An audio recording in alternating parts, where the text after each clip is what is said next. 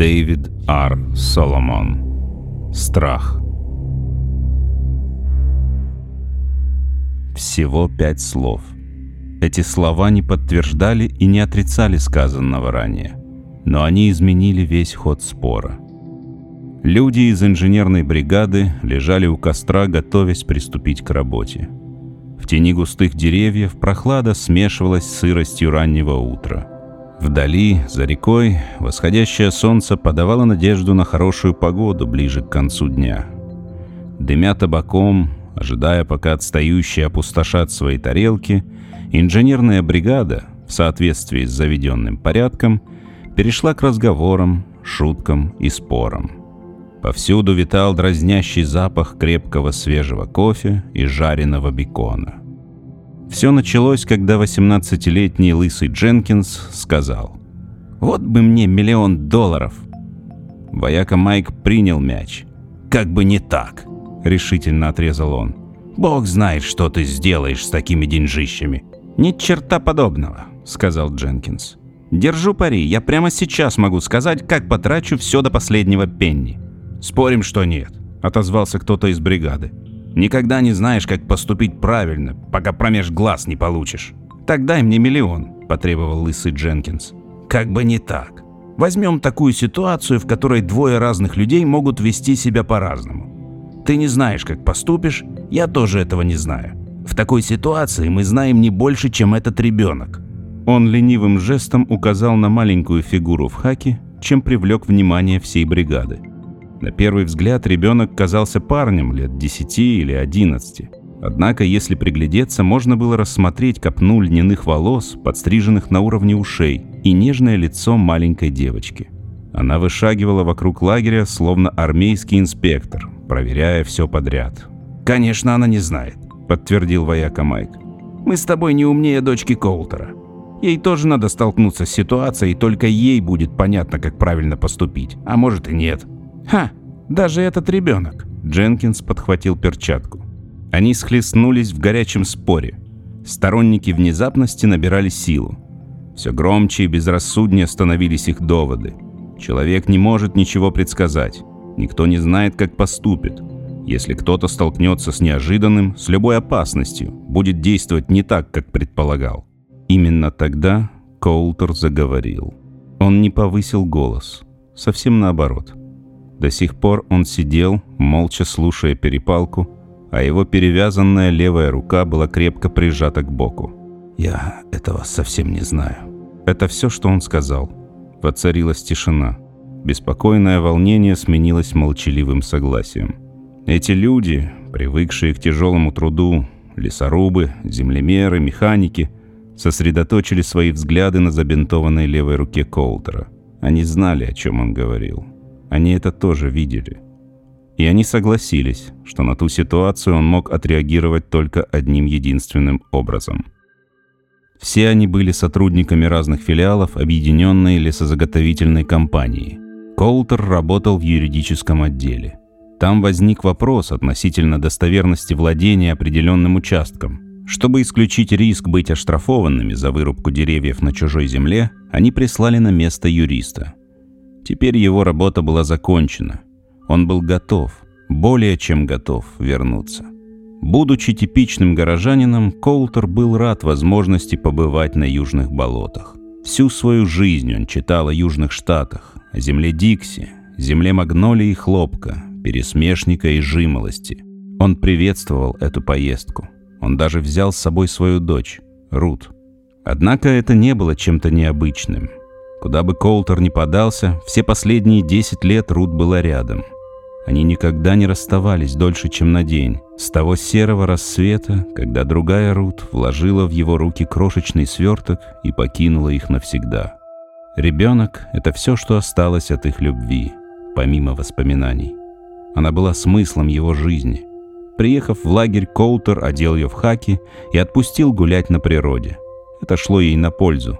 Глаза фигур в отблесках костра следили за его взглядом. Они догадывались, о чем он думал.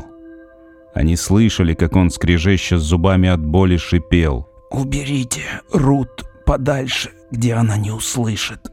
Этого было достаточно от человека, которого они должны были сдерживать, чтобы не дать ему убить себя и освободиться от мучений. Возможно, виной всему было невежество Коултера в его отношении к южным лесам. Он не знал. Все, что он мог вспомнить, это то, как он наклонился над ручьем.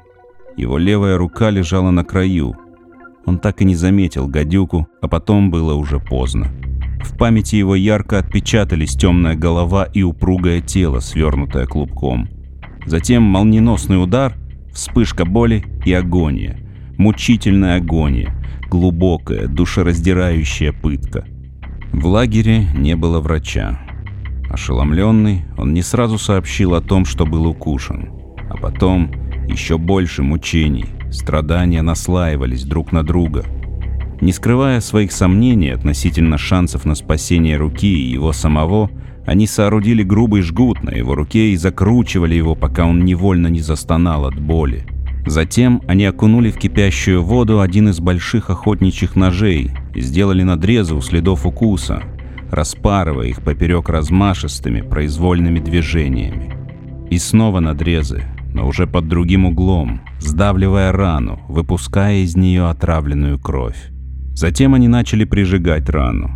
Теряющему сознание от боли Коултеру казалось, что они намеренно придумывают все более изощренные пытки. До бела раскаленное железо жгло его плоть и терзало агонизирующие нервные окончания, уже, казалось бы, израсходовавшие весь запас прочности. Это было последним, изысканным прикосновением агонии. Коултер был из тех, кто с трудом переносит даже небольшую боль. От одного только вида крови ему делалось дурно. Этот кошмар был для него страшнее всего на свете. Физические страдания, ощущение стального лезвия, кромсающего его собственную плоть и сухожилия до самой кости, заставляли его до крови кусать губы в попытке удержаться от страшного крика. Он не верил в то, что все кончилось. Он думал, что ему готовят новые пытки – Вояка Майк отобрал у него пистолет, давая понять, что они к нему больше не притронутся. За ним наблюдали всю ночь. Вот почему, когда вокруг утреннего костра разгорелся спор, Коултер знал, что сделает, случись с ним подобное. Он знал, что ничто на земле не заставит его повторить пережитое. Все это прозвучало в его голосе, когда он говорил. Его слова вызвали волнение у людей, сидящих вокруг костра. Эти люди из инженерной бригады знали, о чем он думал. Внезапное прекращение их спора показало, что они согласны с Коултером. Он это понял и горько улыбнулся. Ведь они толком ничего не знали. У каждого свой страх. Даже у самого отважного храбреца глубоко спрятан свой собственный страх. Кто-то боится огня, кто-то холодной стали, другие боятся физического столкновения — Достаточно копнуть чуточку глубже, и у каждого найдется свой страх. Коултер боялся змей. Это было необъяснимо. Он не знал, почему у него, человека, родившегося и выросшего в городе, появилась такая фобия. Он боялся змей, сколько себя помнил. Будучи ребенком, однажды он забился в приступе страха всего лишь от картинок змей, нарисованных в книге. Бабушки мудро кивали головами и бормотали что-то о страхах его матери еще до его рождения. Коултер ничего не знал об этом. Он знал только то, что даже мысль об извивающихся скользких телах заставляет все его существо содрогаться от отвращения. Да, бригада с ним согласилась. И все же они видели только часть того, через что он прошел. Они видели и могли оценить только его физические страдания – и это была наименьшая часть. Нервы Коултера были изодраны в клочья. Он вздрагивал и подпрыгивал на месте при малейшем шорохе. Происшедшее с ним в тысячу раз усилило его страх перед рептилиями. Леса и болота кишели ими. Он постоянно натыкался на них. Он ждал того часа, когда его поездка закончится, и он сможет наконец вернуться обратно в город, снова стать свободным – внезапный трепет крыльев дрозда во время прогулки по лесу, его сердце сжималось в груди, а пульс учащенно бился в безотчетном страхе.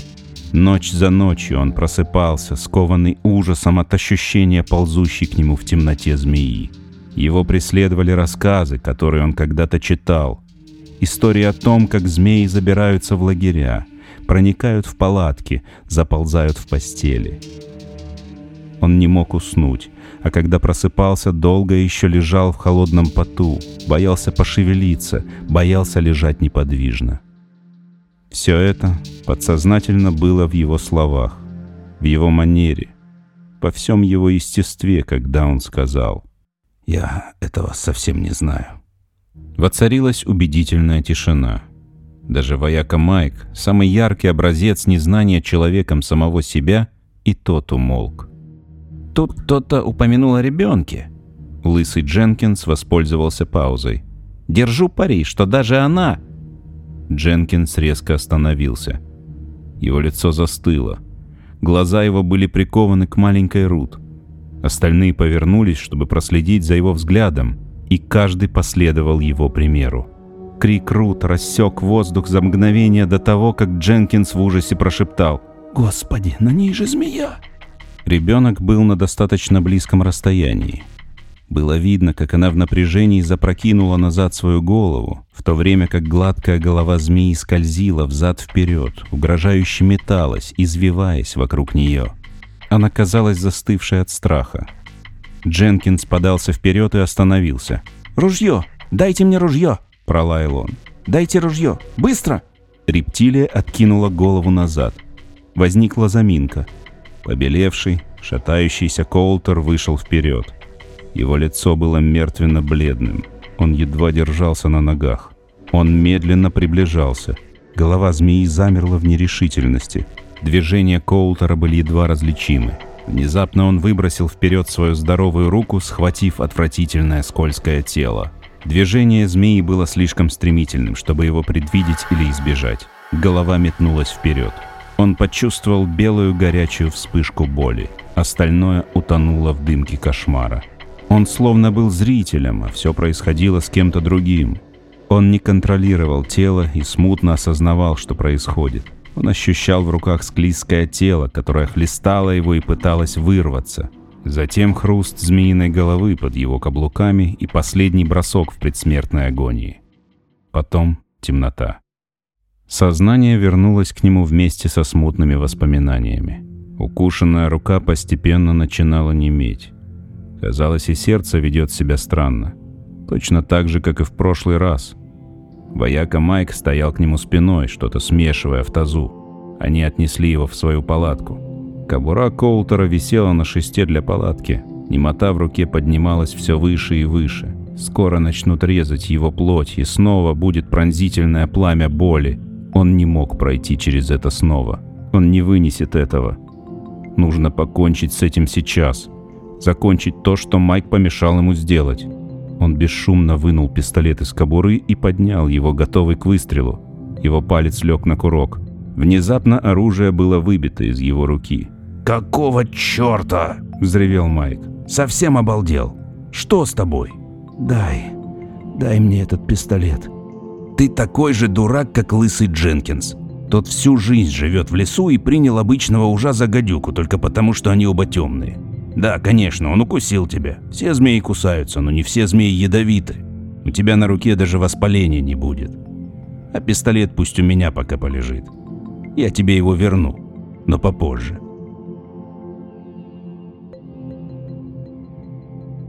Это был рассказ Дэвида Ар Соломона «Страх», который был опубликован в первом номере журнала Weird Tales Magazine в 1923 году.